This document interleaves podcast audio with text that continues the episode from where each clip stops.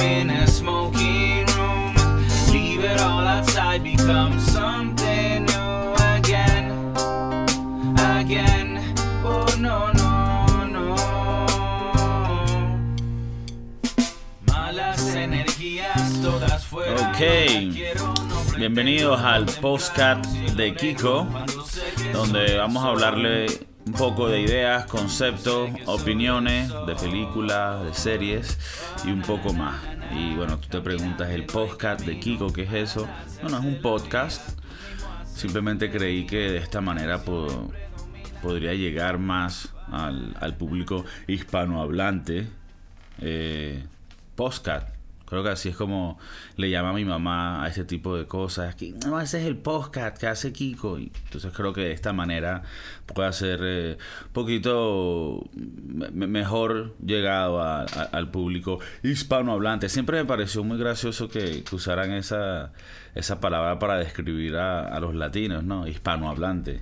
En Estados Unidos se usa mucho ese término, ¿no? Eh, la gente que habla español, hermano, los latinos. Pero bueno, eh, no les voy a decir que se suscriban, que le den like, ya ustedes saben cómo es la huevonada. Voy de una vez a lo que quería hablar hoy. Eh, el primer tema es que ha pasado algo, ha pasado algo muy grave, muy triste. Hay un juego que se supone que ya ah, hubiera salido, que se llama Cyberpunk 2077 que es un, un juego muy esperado por la comunidad gamer. Si no les interesa mucho lo de los videojuegos, tal vez este tema no les va a interesar para nada, pero para mucha gente es importante. Esto no es algo que solo pasa, ha pasado con este juego. Es muy común que los juegos, eh, videojuegos siempre sean eh, atrasados. Por alguna razón es como que no pueden no pueden entender cómo hacer un, un proyecto y llevarlo con, con, con- un tiempo correcto, pero bueno, siempre pasa esto con, con todos los videojuegos. Yo que juego bastante videojuegos, eh, veo que esto es un problema siempre. Pero aparentemente vale la pena esperar por este juego. Eh, si ven el, el trailer eh, que está en YouTube de Cyberpunk 2077, se llama, eh, hay, hay escenas que aparece Keanu Reeves. En realidad eh, han usado artistas como, bueno, usan ya hoy en mucho tipo, en, muchos de estos tipos de juegos, usan artistas para que hagan las escenas y de verdad que se ve muy brutal.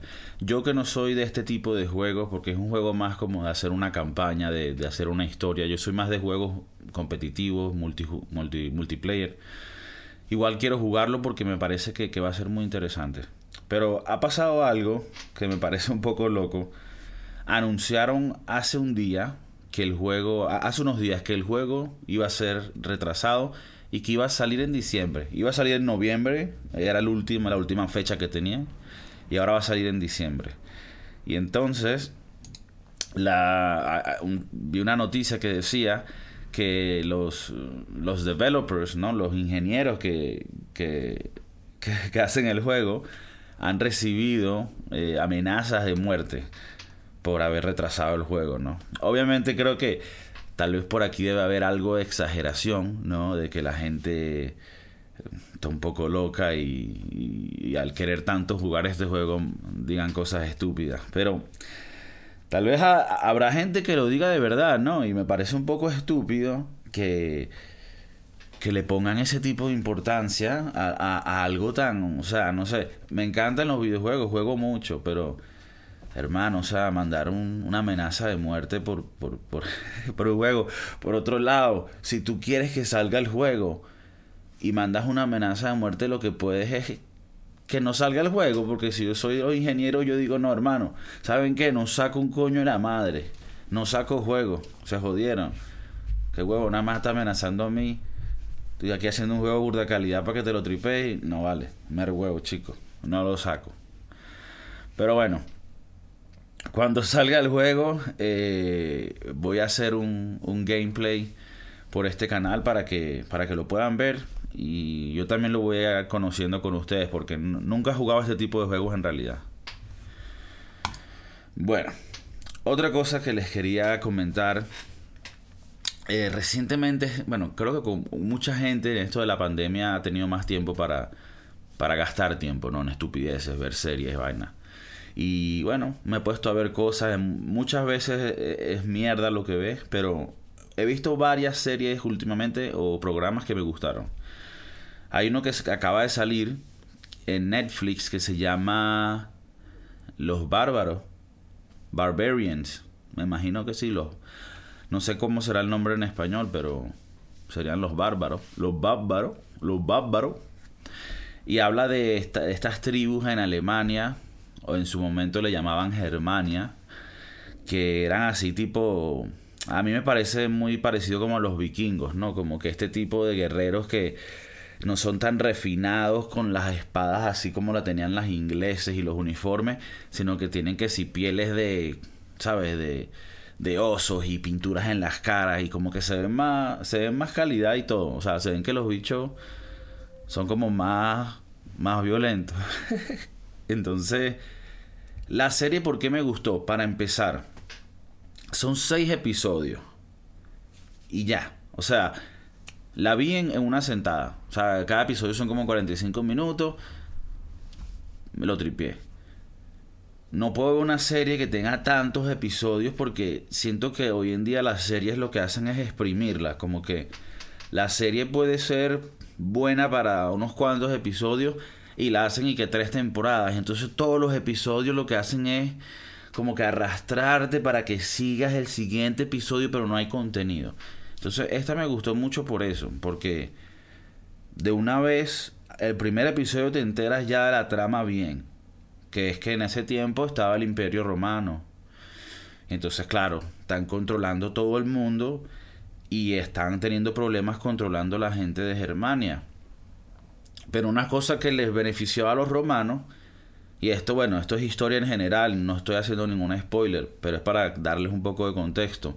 Una cosa que les jodía a los romanos es que, o digo, que les jodía a los, a los germanes, a los alemanes, le llamaban los bárbaros, que le beneficiaba a los romanos, es que eran varias tribus y estaban divididas. Entonces, lo que hacía más fácil tú poder intervenir una de las tribus y hacer que vayan contra ellos mismos. Entonces era difícil que todas las tribus se pusieran juntas y dijeran, mira, entre todos vamos a joder a los romanos para que se vayan para el coño, porque los romanos querían impuestos, toda la vaina, no controlarlo. Entonces, bueno, la película va un poco de... O la película, la serie, en realidad es como una película larga, ¿no? La serie cuenta todo esto y de verdad que cada episodio tiene contenido. O sea, no es una cosa que te quedas aburrido, ni que está, ni que meten estupideces, no. Cada episodio tiene su vaina. Y bueno, había una caraja ahí que es como una de las líderes, de las líderes, y la chama de pana que la parte demasiado. Y aquí como ven en la foto, este es el tipo de guerrero que te estoy hablando, pues unos bichos que no creen en Naiden. O sea, mira esta bicha, marico, ahí con cara de muerte y lo que quiere es sangre, Entonces, bueno, véansela. Es, muy calidad, es muy buena. Y cuando la vi, me, una de las cosas que me gustó también es que una de mis películas favoritas es Gladiador. Y Gladiador, Gladiador, el Gladiador. Eh, Gladiador con, con Russell Crowe es, es una película muy brutal, muy brutal. Y esta película es como que te trae un poco ese feeling, ¿no? De, esos tiempos, de esas guerras, ¿no? Porque si no me equivoco también en, en El Gladiador estaban hablando de los tiempos del Imperio Romano. Y bueno, y tampoco puedo ver Gladiador toda todos los meses porque ya aburre, pero es muy brutal esa película. Entonces, esta película te trae un poco ese feeling. Y me recuerda siempre que nosotros vivimos en una época de la humanidad que es tan privilegiada. O sea, hasta si naciste en un país medio escoñetado. Claro, hay países que ya, verga, está muy jodido, ¿no? Pero en la mayoría de los países, así estás escoñetado. Coño, el nivel de violencia que tú vives es muy mínimo. Aunque tenga que seguir mejorando, ¿no? O sea, hablamos de países como en Latinoamérica, donde la violencia todavía es rampante. Pero siento que si tú comparas, hermano, o sea, estas películas o series te hacen ver, porque sí, están, están hechas con un poco de fantasía y exageración, pero esta vaina pasó. O sea, se mataban así con lanza y si ves la vaina, como se matan es una vaina burda violenta, así que, claro, cuello cortado, te está desangrando. O sea, un beta feo. Entonces, tienen que, eh, no sé, ver la vaina para, para, para verlo. Pero ustedes han visto este tipo de películas y series. Y me hace, me hace como que un poco, me da risa la cultura que tenemos hoy en día de que todo el mundo se queja de todo, todo le ofende, todo le hiere, todo le duele. Y es como que, hermano, pa'lante, o sea, o sea, la vida era burda de heavy antes. Ahora está mucho mejor. Entonces, dejen esa, esa estupidez. Por otro lado, otra serie que vi no, no es una, es un documental, porque es, un episodio nada más. Pero es como de dos horas. Que salió hace nada, en octubre de 28. Se llama Los secretos de la tumba de Saqqara. Y Saqqara es un lugar en Egipto. Donde, bueno, es un. Como que eh, estas áreas arqueológicas. Hay muchas en Egipto. Yo en realidad conozco poco del, del tema, pero me vi el documental. Y, y bueno, aparentemente una de las cosas impresionantes de este, de este, de este hallazgo es que en la, estas tumbas normalmente han, siempre han sido saqueadas. Como que me imagino que esto es tan viejo que otras civilizaciones que para nosotros siguen siendo consideradas para nosotros como que, ¿sabes? Del pasado hace miles de años. Bueno, pero esa gente vino después de los que originalmente fueron enterrados ahí. Entonces se meten en esas tumbas y le roban cosas o se entierran ellos mismos. Entonces, esto siempre ha pasado y yo no, yo sabía. Yo, uno juraba que esta vaina era como que súper sagrada y que cuando tú estabas ahí, tú estás ahí. Y no, esta vaina es que por miles de años la gente también se metía ahí, se encontraba en una tumba. Bueno, venga para acá, todo ese oro es mío. Entonces, bueno, quién sabe si por ahí salieron todas esas vainas de de las maldiciones y eso como en estas películas clásicas de la momia, ¿no? Con, con ese actor que más nunca que más nunca salió, Brendan Brendan Fraser, más nunca más nunca salió. Creo que le, pegó la maldición esa de, la, de las momias también. Pero bueno, eh, en, en, esas películas más o menos ves retratado eso, pero eh, este hallazgo aparentemente todo lo que está ahí no ha sido tocado, es como súper impresionante, consiguen un, en vez de un gato, consiguen, es como un, león pequeño que tenían de mascota, entonces era, eso era súper verga, lácara, o sea, en ese tiempo si tú tenías un mini león, eras como que eras tú y estabas, ¿sabes? Montado, pues, eras tú el, el que tal.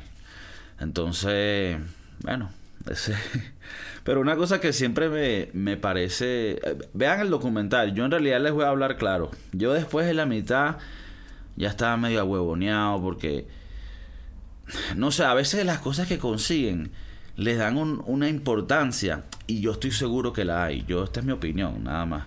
Pero por lo menos que si consiguen, ah, conseguimos la estatua del gatico. Entonces, si le hicieron una estatua al gatico, es porque esta familia de verdad tenía un feeling contra los, hacia los animales súper bien, entonces tal, tal, entonces esto significa que esto, y entonces a mí me parece eso que es calidad, o sea, que bien, y hay gente que le interesará eso, pero creo que eso o sea, a nosotros no nos mejora la vida, saber si al tipo le gustaba el gatito o no, entonces creo que a veces estas y de verdad, es mi opinión. La verdad que esto estoy seguro que es súper importante y me, me tripié el, documental. Pero como que hasta un punto hay cosas que me parecen interesantes y que, y que dan, que dan respuestas a preguntas del presente, ¿no? O sea, creo que es válido que en el pasado encontramos, encontremos respuestas para cosas del presente, pero creo que a veces se queda muy o sea, como que ya van más allá de eso, entonces no, bueno, entonces tal vez a mí no me importa y no me vi el documental así con todo el interés hasta el final. Pero una cosa que sí comentaban y que siempre lo dicen, ¿no? Por eso es que hacen estas pirámides y estos sarcófagos, es que ellos ponían como sus pertenencias, su familia, ponían su cuerpo de... Bueno, no ellos, ya cuando ellos mueren tienen a gente que lo hacen, ¿no? Pero ellos lo dejan ya todo hecho, pues ellos pagan los recibos, dejan todos los servicios ya pagos y dicen, mira, mano, cuando la vaina pase, usted me va, me va a embalsamar con esta, esta miel, que es miel graduada de Turquía, pum, pam, y entonces, pum, al chamo, pum, lo meten ahí y le hacen en su trabajo calidad. Entonces la idea es que el cuerpo quede como que preservado y después el alma pueda revivir. Entonces ellos traen todas sus cosas para tenerlas ahí, para que cuando ellos vuelvan tengan sus cosas. Y bueno, todo esto es un tema para poder trascender la vida, para llegar al siguiente paso, ¿no?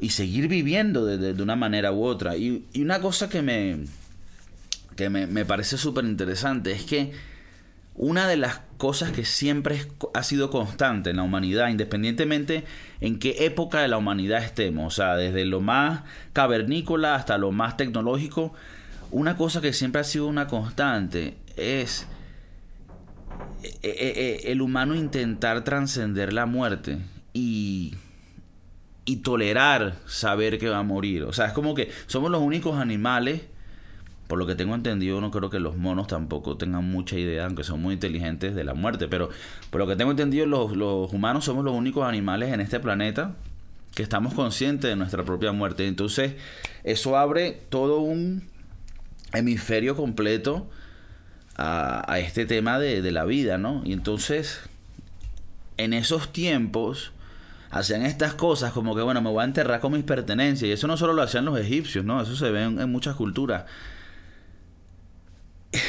y luego hoy en día seguimos haciendo cosas de ese tipo de, tradiciones así. Y entonces me da un poquito como... Me, me, da mucha curiosidad que, que, que, hoy en día con tanta tecnología que tenemos todavía somos vulnerables a ese sentimiento de que siempre tenemos que buscarle una manera de, de que esto tenga sentido y que después que, no, que, falle, que fallezcamos hay algo después y y bueno, yo creo que, o sea, yo personalmente siempre pienso en, la muerte y me parece que es algo sin, como que, verga, que, que, que, es difícil procesar y entonces, bueno, me, te hace sentir un poco de cierta manera que estos faraones también en su momento estaban cagados, como que, verga, chamo, que vamos a hacer? Bueno, méteme, ponme ahí el PlayStation, ponme la vaina, que esto me lo llevo yo, bro, ponme las prendas, la vaina y ponme la mejor miel, pero bueno un poco, un poco loco. Tripense el documental si le gusta esas cosas, pero sí le digo que es un poquito lento y si no eres alguien que está súper metido con las vainas arqueológicas, te puede ladillar. Otra, otro tema, vi una noticia en, en la BBC de Londres, donde, ¿saben que están estos animales que dicen que son como los más parecidos a los dinosaurios, que son los dragones de Komodo. Y bueno, eh, originan de una isla que se llama Komodo, que es parte de Indonesia. No, no estaba claro hasta, hasta hoy que de verdad lo, lo, busqué. Y bueno, ahí es donde más dragones de Komodo hay. Pero también hay alrededor en las otras islitas de Indonesia. Indonesia es una cadena de islas, entonces son creo que más de 100 islas. O tal vez esté hablando de más, pero son burda de islas. Eh, una de ellas es Bali, donde, saben, es burda brutal, el agua, la vaina. El. En Australia creo que también hay, porque Australia está muy, está muy cerca de Indonesia, entonces yo sí he escuchado que en Australia también hay estos dragones de Komodo, pero prácticamente son como, son como unas iguanas gigantes, o sea, cuando tú los ves, aquí lo, lo voy a mostrar, cuando tú lo ves, o sea, son como unas iguanas gigantes, pues. Eh, pero sí parecen bastante como que de otra de, prehistoria, ¿no? Como que sí, sí. Entonces, aparentemente en este lugar, eh, por todo esto de la pandemia, eh, no, ¿sabes? Está, está, cerrado el turismo, ha estado cerrado el turismo y obviamente esto ha afectado bueno, a todo el mundo. Y entonces ellos lo van a volver a abrir, pero tienen que hacerlo de una manera un poco más como eh, controlada, no puede venir tanta gente. Entonces, en esta isla normalmente cobraban 10 dólares por persona para entrar a la isla de Komodo. Y bueno, te tripeabas tu vaina, veías los dragones, la cosa. Pero ahora lo van a hacer un poco diferente, lo van a hacer como un poquito más exclusivo. Me imagino que por un lado tienen que, como que no puede haber tanta gente en la isla. Creo que también por materia de, con, de, o sea, de algo de como de conservatismo, o sea, no es la palabra. Por materias ambientales de, de, de, de estos animalitos, aparentemente están como en una época de aparamiento y entonces tampoco pueden tener mucha gente y tal. Entonces creo que las dos cosas van combinadas, e, ese tema y lo de la pandemia, no pueden tener tanta gente también en la isla, me de imaginar. Entonces ahora tú lo que puedes hacer es ya no son 10 dólares para entrar a la isla, no. Ahora pagas una membresía. Tienes que volverte miembro del Club de los Dragones y cuesta mil dólares al año. Puedes venir todas las veces que quieras, ¿no?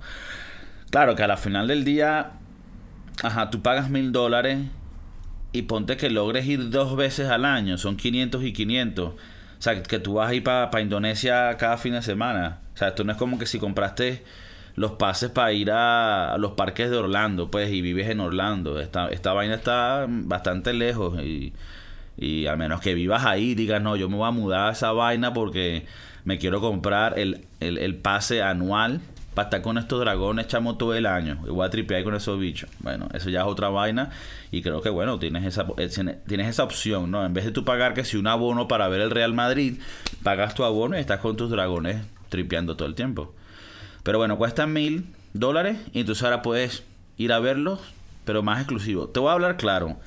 Si yo fuera a ver este tipo de dragones, que no es una cosa que, me, que me anime mucho, yo soy más de, hacer una vaina más exclusiva. Me gusta más que menos gente, que más bien le pagues bien a esa gente para que te explique. No, mira, este bicho hace. O sea, ¿sabes? No me gusta mucho ese turismo de explotación.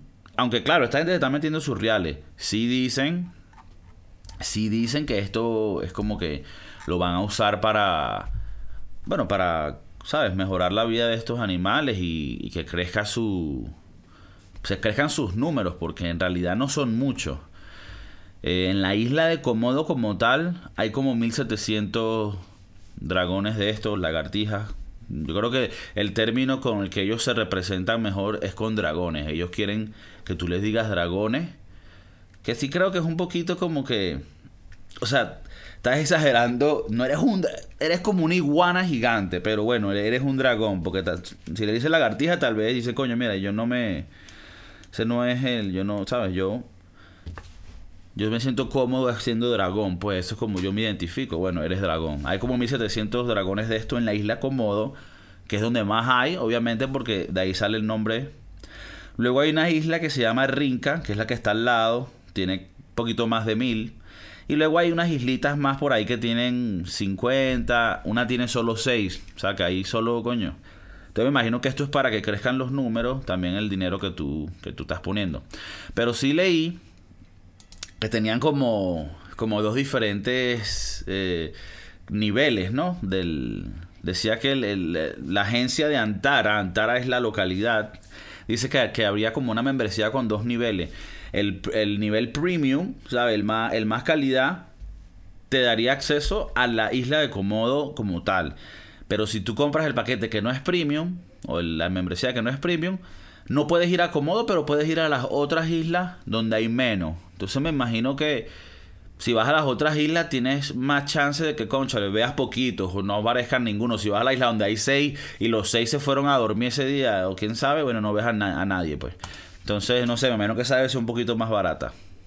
Eh, pero bueno, ah, una cosa que hizo la, gente en la localidad Ah, vi una foto donde aparecía como una gente con un camión que estaban entrando en el área porque estaban haciendo como un parque.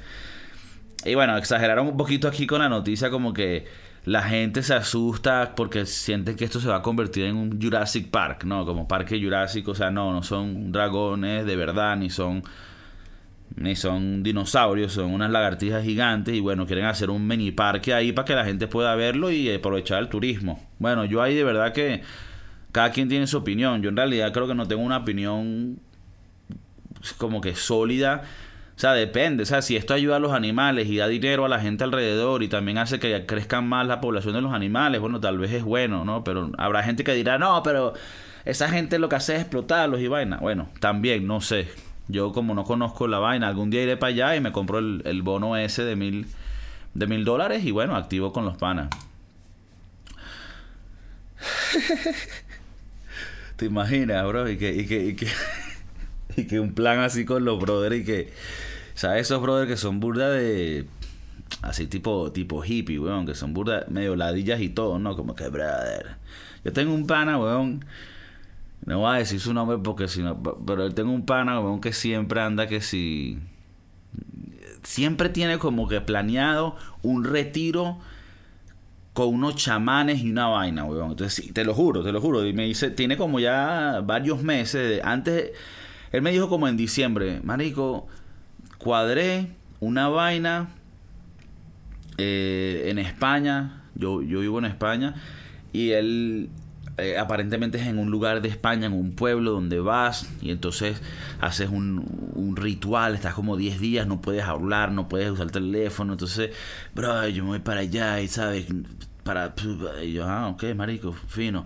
Pero tú sabes, la vaina ha sido siempre como que la han, pos, la han pospuesto por lo, el tema de la pandemia vaina. Pero, ¿sabes ese tipo de pana que siempre está pendiente de una vaina así? No, bro, vamos a, ¿sabes, marico? Y nos metemos unas vainas y, bro, bueno. Agarró un pana de eso, a varios panas de eso y le dices, mira, brother, nos vamos a ir para Indonesia. Pagas la membresía la que tal, porque tienes que ir para como hay 1700 estas lagartijas, hermano, y te pones a tripear con esos bichos y te vas un mes. Coño, un plan, tal vez cuando alguien quiera, no, que me voy a casar.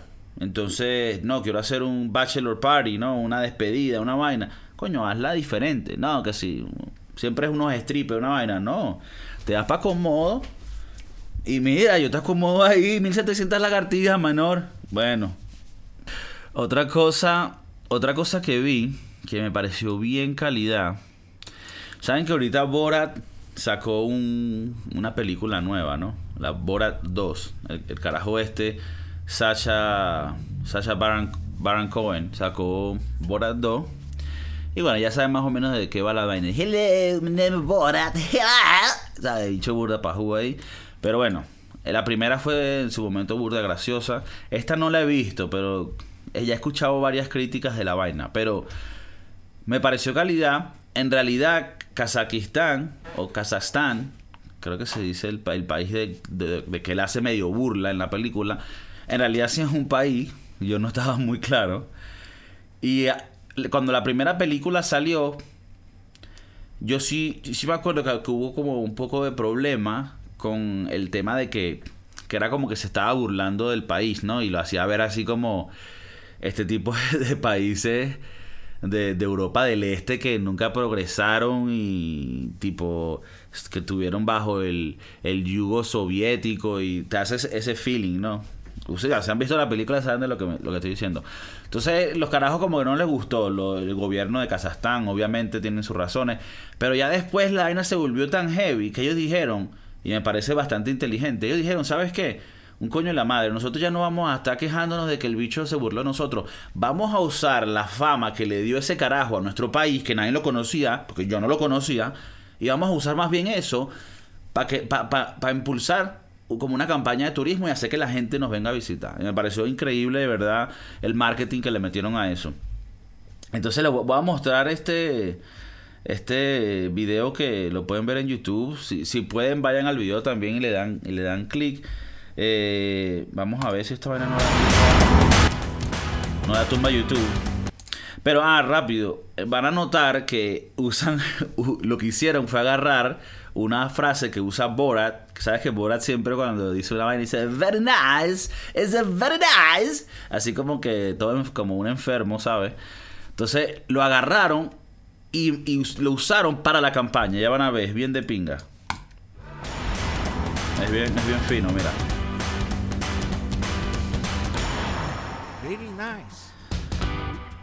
Que por cierto, el lugar es brutal, es demasiado increíble.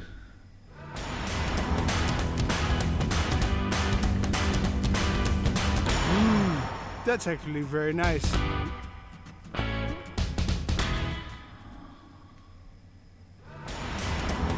Bueno, esto, son, esto es como un, un recopilatorio de varios.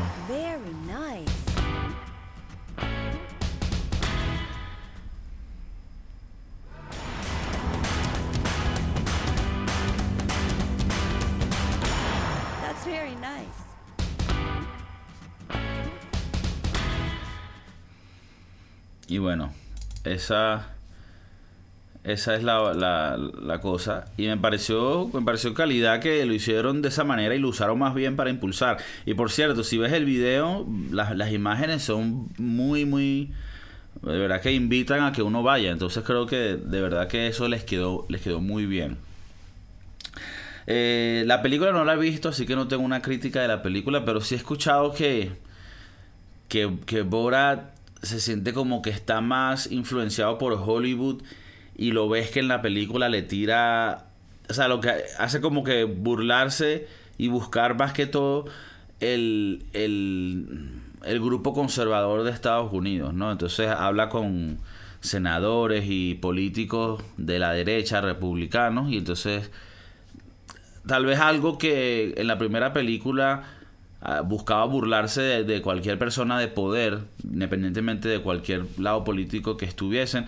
En esta, por lo que he escuchado, le tira bastante a ese lado, ¿no? Como el tema de lo que pasó con, con Rudy Giuliani, que es un, no sé si es senador, o, pero él, él, fue alcalde de Nueva York o, o gobernador.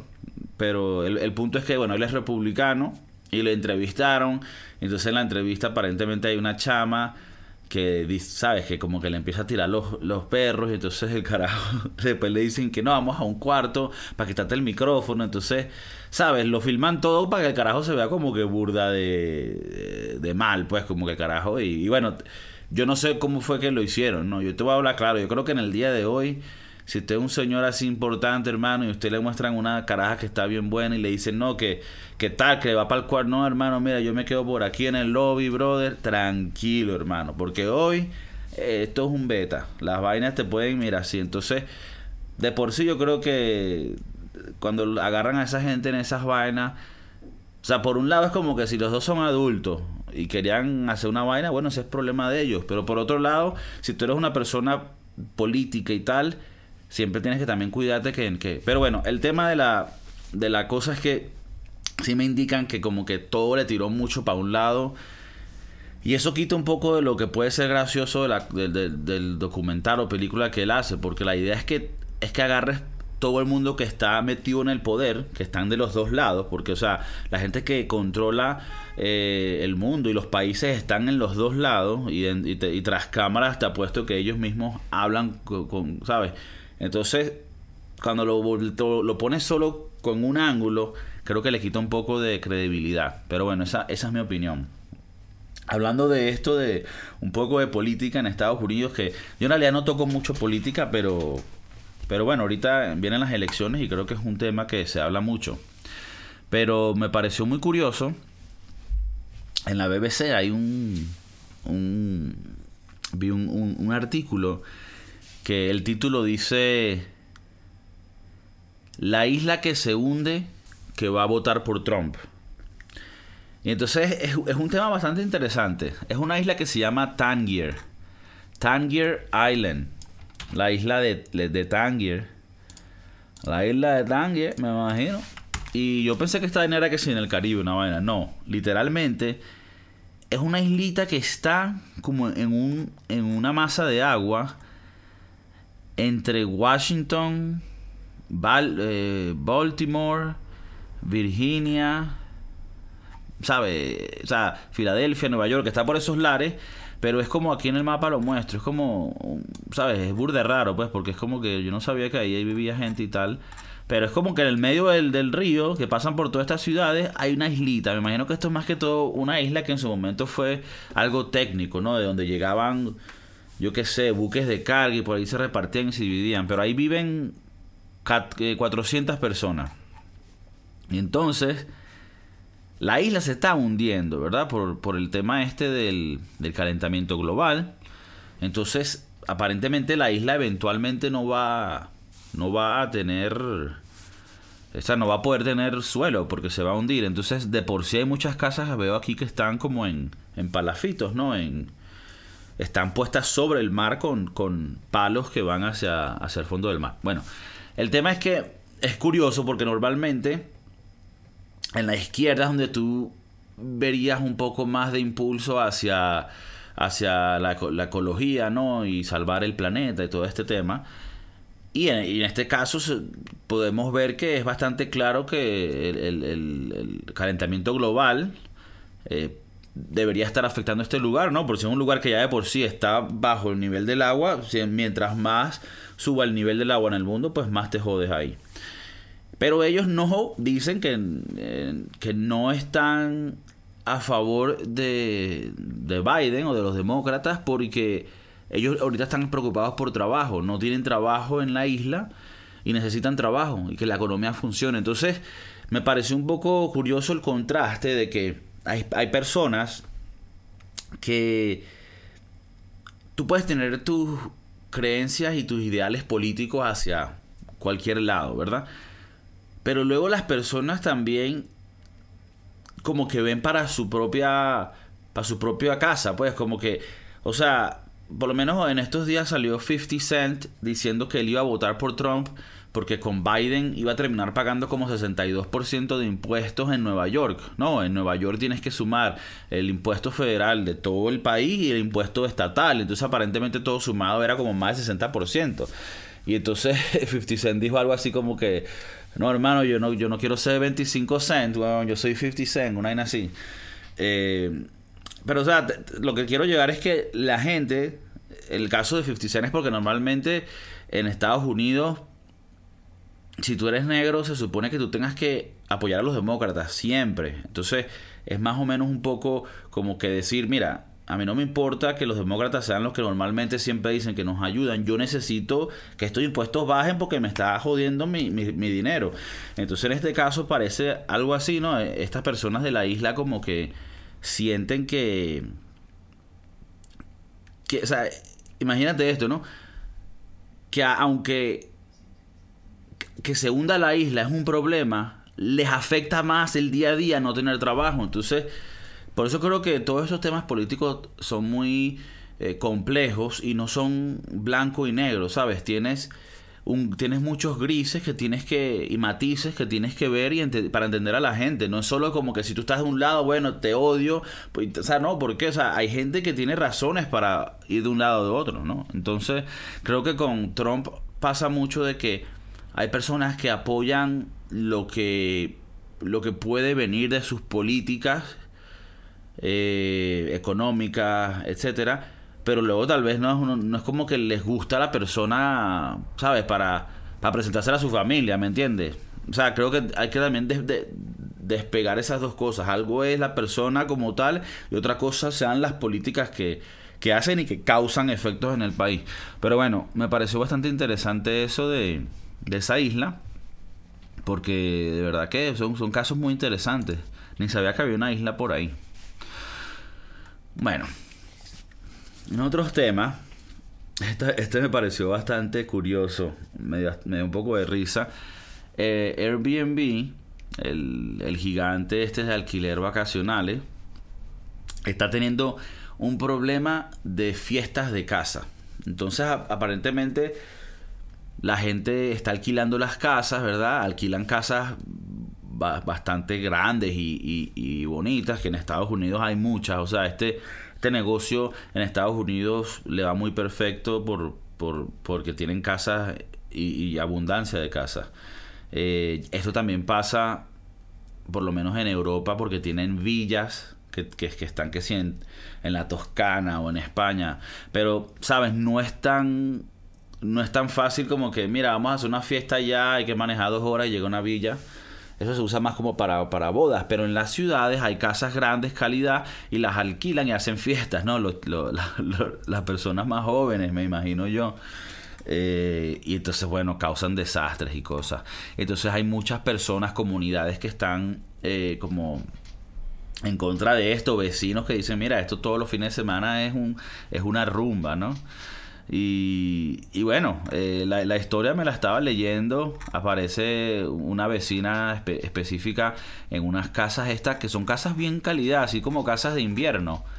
Eh, entonces las alquilan y hacen rolo de fiesta. Por un lado, a ver, hay algunos dueños que también se molestan, que yo digo, mira, yo, yo, yo conozco un poco esta industria de las, de las casas vacacionales porque he trabajado en, en empresas que, que, que manejan ese tipo de, de, negocio. Y si tú eres un dueño de una casa, tú, tú, vas, tú, tienes que, tú estás en el negocio de alquilar. Tú tienes que sacar cuentas que de, de 10 personas que van, ponte que uno va, va a portarse mal, pues. Entonces tú tienes que tomar medidas con eso, pues, y tener que los precios cubran esas cosas, tener depósitos que cubran esas cosas. Si tú ves que, el problema es más grande, ya tú tienes que ver si tú pones, no, yo qué sé, depósitos más grandes o habrán, habrá maneras de verlo. Ahora, yo también me he estado preguntando, porque esto se ve que es una de las consecuencias de este negocio poco regulado del alquiler de casas, ¿no? Que es, que es muy parecido a lo que pasa con Uber y, y ¿sabes? De, de los carros, ¿no? De que tú puedes como un taxi, eh, Cabify, Lyft, tú pides el, ta- el, el- carajo llega con el carro, te lleva y es- ese es su carro, pues él no es un taxista ni nada. Entonces igual con las casas, una persona tiene una casa de extra o su propia casa y la alquila. Entonces él no es un hotelero ni nada, él es una persona que tiene la casa y la alquila. Entonces empieza a haber la discusión de que, ok, por un lado sí es bueno que los taxis y los hoteles les peguen una competencia para que se regulen, es verdad, pero por otro lado es como que, o sea, se supone que una comunidad donde tú tienes una casa de familia, tu vecino puede alquilar esa casa a extraños todo- todos los fines de semana. Porque ahí, eh, ¿sabes? Ha pasado ya, y esto, eso también está metido en todo este tema, que ya han habido hasta asesinatos en estas casas, ¿no? O sea, creo que hubo hace unos años una fiesta de Halloween, burda de heavy, y hubieron unos, unos tiros y mataron a una gente con, con ¿sabes? A, a pistola.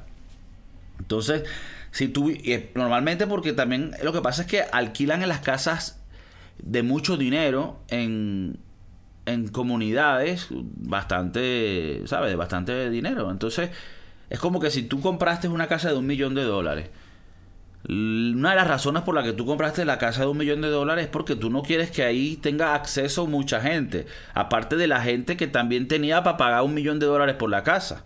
Pero si luego viene gente y muchachitos y gente que tal vez están es en, en tema de, de fiesta, que a mí me encanta la rumba y la fiesta también, pero vamos a hablar las cosas como son. Y esa gente llega y puede alquilar una casa de un millón de dólares sin tener ese dinero, sin tener ese acceso normalmente a esas casas. Yo me imagino que la gente alrededor de la comunidad no se sienta segura. Entonces, todo esto entra porque es complejo, no es, no es blanco ni negro, pero es gris, ¿no? Es como que dónde... ¿Qué hacemos con todo este problema? Yo sé que ya están empezando a haber regulaciones en muchos lugares. En Estados Unidos muchos condados ya tienen regulaciones. En España, en, en todas partes de Europa ya están teniendo regulaciones donde tienen que pagar un tax específico estas personas para, para el gobierno, para que como que esté más regulada y sea más justa. Como que los hoteles tienen que pagar impuestos por ser hotelero, pero esta gente no tiene que pagar esas cosas. Los hoteles tienen que pagar licencias igual que los taxis, pero entonces esta gente que sacó este sistema nuevo no tiene que hacerlo. Entonces están intentando regularlo, pero sigue el tema de que cuando tú vas a un hotel, es un lugar donde en ese hotel hay pura gente que se está quedando ahí que no vive ahí. Pero cuando tú vas y alquilas una casa o una urbanización, estás teniendo gente que se está rotando como si fuera un hotel y que tienen el cuidado y la mentalidad de que eso es un hotel y viven alre y están alrededor de gente que no es un hotel para ellos, esa es su residencia. Entonces, no sé, dejen en sus comentarios sus pensamientos porque creo que yo no estoy decidido tampoco. Me parece que es un tema tan nuevo que ha traído la tecnología que estamos como que tratando de, de, de ver cómo, cómo, cómo lo mejoramos o cómo lo atacamos ese problema. Y eso me lleva al siguiente tema porque hay como hay como una un concepto, una idea que se está hablando ahorita que llaman el momento bisagra. ¿no? Eh, algunos expertos creen que estamos en, específicamente ahorita en el momento bisagra de la historia de la humanidad, que es un poco como cuando tú sientes, o sea, estamos en un momento que sin, sin, precedentes, como que esto no lo hemos vivido nunca antes en la historia de la humanidad. Y yo creo que sí es verdad, o sea, estamos como en un momento muy importante en la humanidad y creo que han habido varios de estos momentos, ¿no? O sea, tú puedes ver que sin conocer mucho de la historia de la humanidad a fondo, pudiéramos decir que hasta en el 1800 es cuando se empezaron como que a tener O sea, esto, es- esto es complejo. Pa- Para atrás podemos hablar de muchos años donde hubieron mejoras, pero específicamente de cosas que hoy en día vemos. Como en los 1800 es que empezó la, la revolución industrial en Europa y en Estados Unidos. Y fue cuando se empezaron a crear cosas, máquinas que empezaron a mejorar la vida de la gente. En el 1900 se, se, se- crea el carro, se crea el coche, se crea el avión y, eh, y- y vamos como en una pendiente exponencial de mejora, ¿no? Y tú puedes ver que en esos 100 años, del más o menos 1900 hasta el 2000, hubo una mejora increíble. O sea, fuimos de, de aviones ahora a tener teléfonos que, que con un botón hablas con una persona en otro lado del mundo. Que hasta para mí, que yo, o sea, yo tengo 30, 31 años. Y yo cuando tenía como 15 tenía un telefonito de esos Nokia. Y, o sea, pensar en ese momento lo que tenemos hoy eh, es, es hasta loco. Creo que ni lo sabría si, si lo pudiera creer. Pero hoy lo vemos tan, tan, tan como que hecho de que es así, como que no, no, no, no, a veces no, no, no, no, no nos preguntamos en realidad, o sea, cómo llegamos a, a este momento. Pero si te pones a pensar, estamos ahorita con todo lo de la pandemia, que también creo que le dio como un boost a todo este movimiento de hacer todo remoto, desde tu casa, de comunicarnos de una manera, o sea, ya estamos comunicados con una red por la internet increíble. O sea, en estos días salió un cohete eh, de esta gente, de, es de de Jeff Bezos. Creo que está con Elon Musk. No sé si también está con Elon Musk, pero Jeff Bezos de Amazon están como en un programa de también de cohetes de entonces sacaron un satélite que va a llegar a una parte, o sea, va a dar vueltas en una parte de la Tierra en donde, no, donde no hay mucho internet, no llega internet. Entonces esto va a hacer que toda esa área tenga internet. Y, de y en nada vamos a tener, o sea, en nada, yo digo que en 5 años, 10 años, el mundo entero va a tener internet donde sea que estés. O sea, parece loco, pero es que es lo lógico. Es lo lógico que vayamos a eso, porque todos los años las mejoras son cada vez más, más fuertes, o sea, más, más grandes. Entonces, yo creo que estamos en una época en donde van a haber unos cambios para los trabajos, o sea, el, tipo de trabajos que vamos a hacer van a ser diferentes, ya van a morir muchos trabajos más manuales, y, pero se van a abrir muchos trabajos que sean eh, un poco más de, de- de usar la cabeza, ¿no? De, de, de coordinar cosas, de, no sé, o sea, todavía no se sabe lo que es, pero hay que estar preparado para esos cambios y a aceptar esos cambios y ir con los cambios. Porque creo que mucha gente se queda atascada en cuando llegan cambios, porque es, dif- eh, bueno, es difícil hacer los cambios, pero, pero no te puedes quedar estancado, ¿no? Es como cuando llegó la era in- industrial, esta revolución industrial que estamos hablando, y en los 1900, no sé en qué año habrá sido, inventaron estas máquinas que podían agarrar una una cosecha y recogértela en, en 30 minutos. Una cosa que tomaba todo el día, yo qué sé, 50, 50 llaneros ahí, pues. Entonces, si tú eres un llanero y tú dices, no vale, o sea, ya llegó esta máquina y me quitaron el trabajo, o sea, esto no es justo. No, hermano, aprende a arreglar la máquina, no sé, aprende a manejar la máquina. ¿Me entiendes? O yo qué coño sé.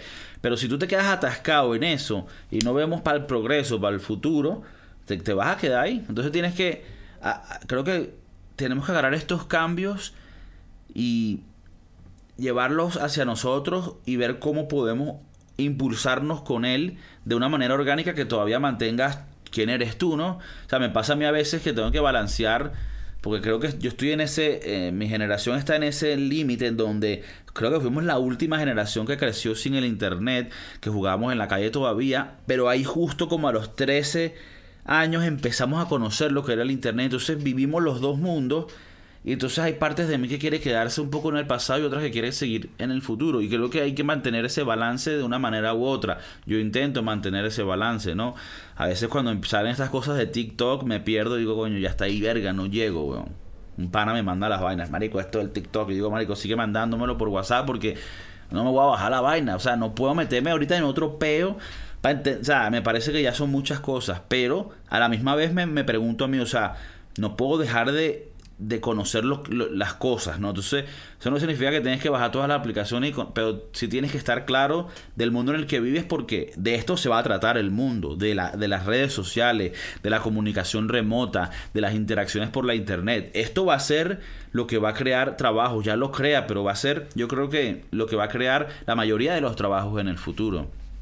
Y, y- y no te puedes despegar de, eso, ¿no? O sea, esto lo ves por lo menos con... Hay agencias de viaje todavía. Porque hay gente mayor que prefiere ir a una señora que le diga, mira, ¿a dónde vamos a ir? Bueno, mira, tenemos los pasajes. Y para nosotros es algo impensable. Como, es como que no, me meto en internet y busco los mejores precios de los aviones. Uno mismo es su agencia de viaje. Porque ya tienes las... Porque, ¿Qué es lo que hacía la agencia de viaje? Esto por darte un ejemplo, pero esto se aplica a todos los rubros la agencia de viaje tenía una base de datos de cuáles son los vuelos que van a salir de aquí para allá, cuáles son los hoteles que están disponibles en esta área. Es lo que tenían, una base de datos. Ahora esa base de datos está en la internet y entonces tienes la base de datos de todas las personas que venden esto. Entonces puedes comparar precios. O sea, creo que para en materia de comercio no ha habido esto, un, un, un momento tan grande como lo que tenemos ya ahorita. Pero todavía hay gente que quiere ir a una agencia de viaje, pero eso eventualmente va a terminar de morir. Entonces, cuando hablan de esto del momento bisagra, no sé por qué dicen bisagra. Porque entiendo bisagra es como, ¿sabes? La pieza que hace que las puertas se abran o, o cualquier cosita que abre se abra, ¿no? No sé por qué la llamarán el momento, momento bisagra, pero yo sí siento que estamos pasando una etapa increíble de la vida. O sea, si tú naciste en el 1600, en tu vida tal vez lo que viste fue que la espada, coño, la, le mejoraron el mango. ¿Sabes? O sea, tú naciste y a los 12 años tu papá te dio una espada. Y a los 77 años, ya cuando estabas en, tus últimas afeitadas, llegó un nieto tuyo y te dijo, coño, mira, abuelo, mira esta espada tan arrecha que hicieron ahora. Tiene el mango, doble mango, huevón, para que la agarres más fuerte. Y tú dices, no joda, ¿cómo va el, el progreso en este imperio? ¿Me entiendes? Esa era la vida de ellos, esa era la mejora. Para nosotros, o sea, nada más yo, lo que existía cuando yo tenía 10 años, ahorita que tengo 31, es un mundo totalmente diferente. Totalmente diferente, hermano. Y creo que para todo el mundo experimentan eso.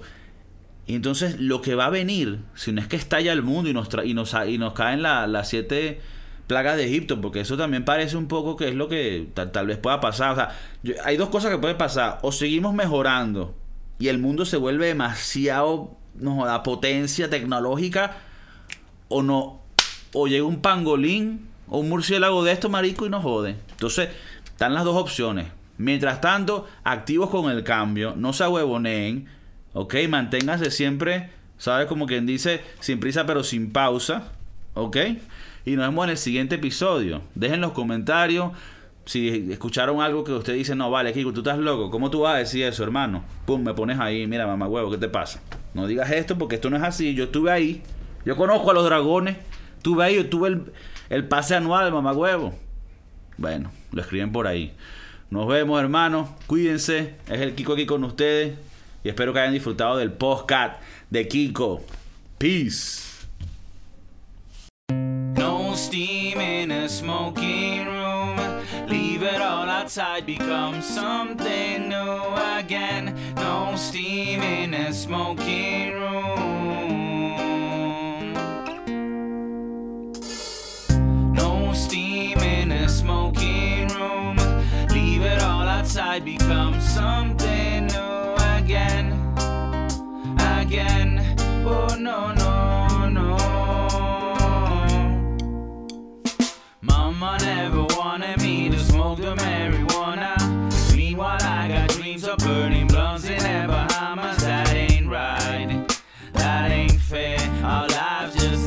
Face.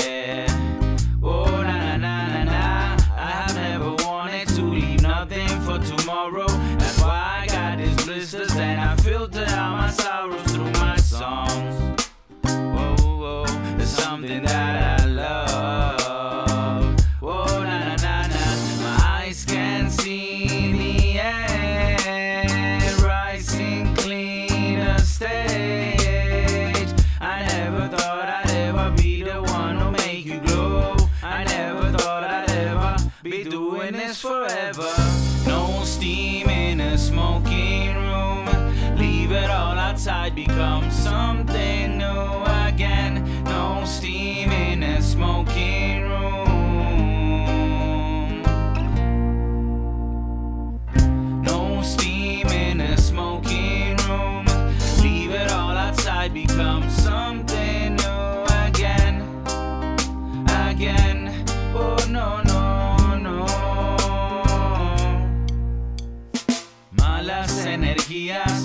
Todas fuera, no las quiero. No pretendo contemplar un cielo negro cuando sé que soy el sol. Yo sé que soy el sol.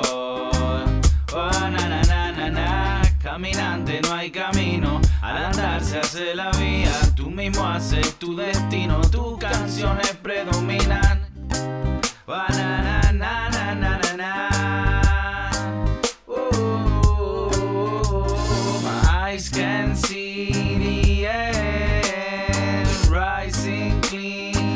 stage. I never thought I'd ever be the one who make you glow. I never thought I'd ever be doing this forever. No steam in a smoking room. Leave it all outside, become something new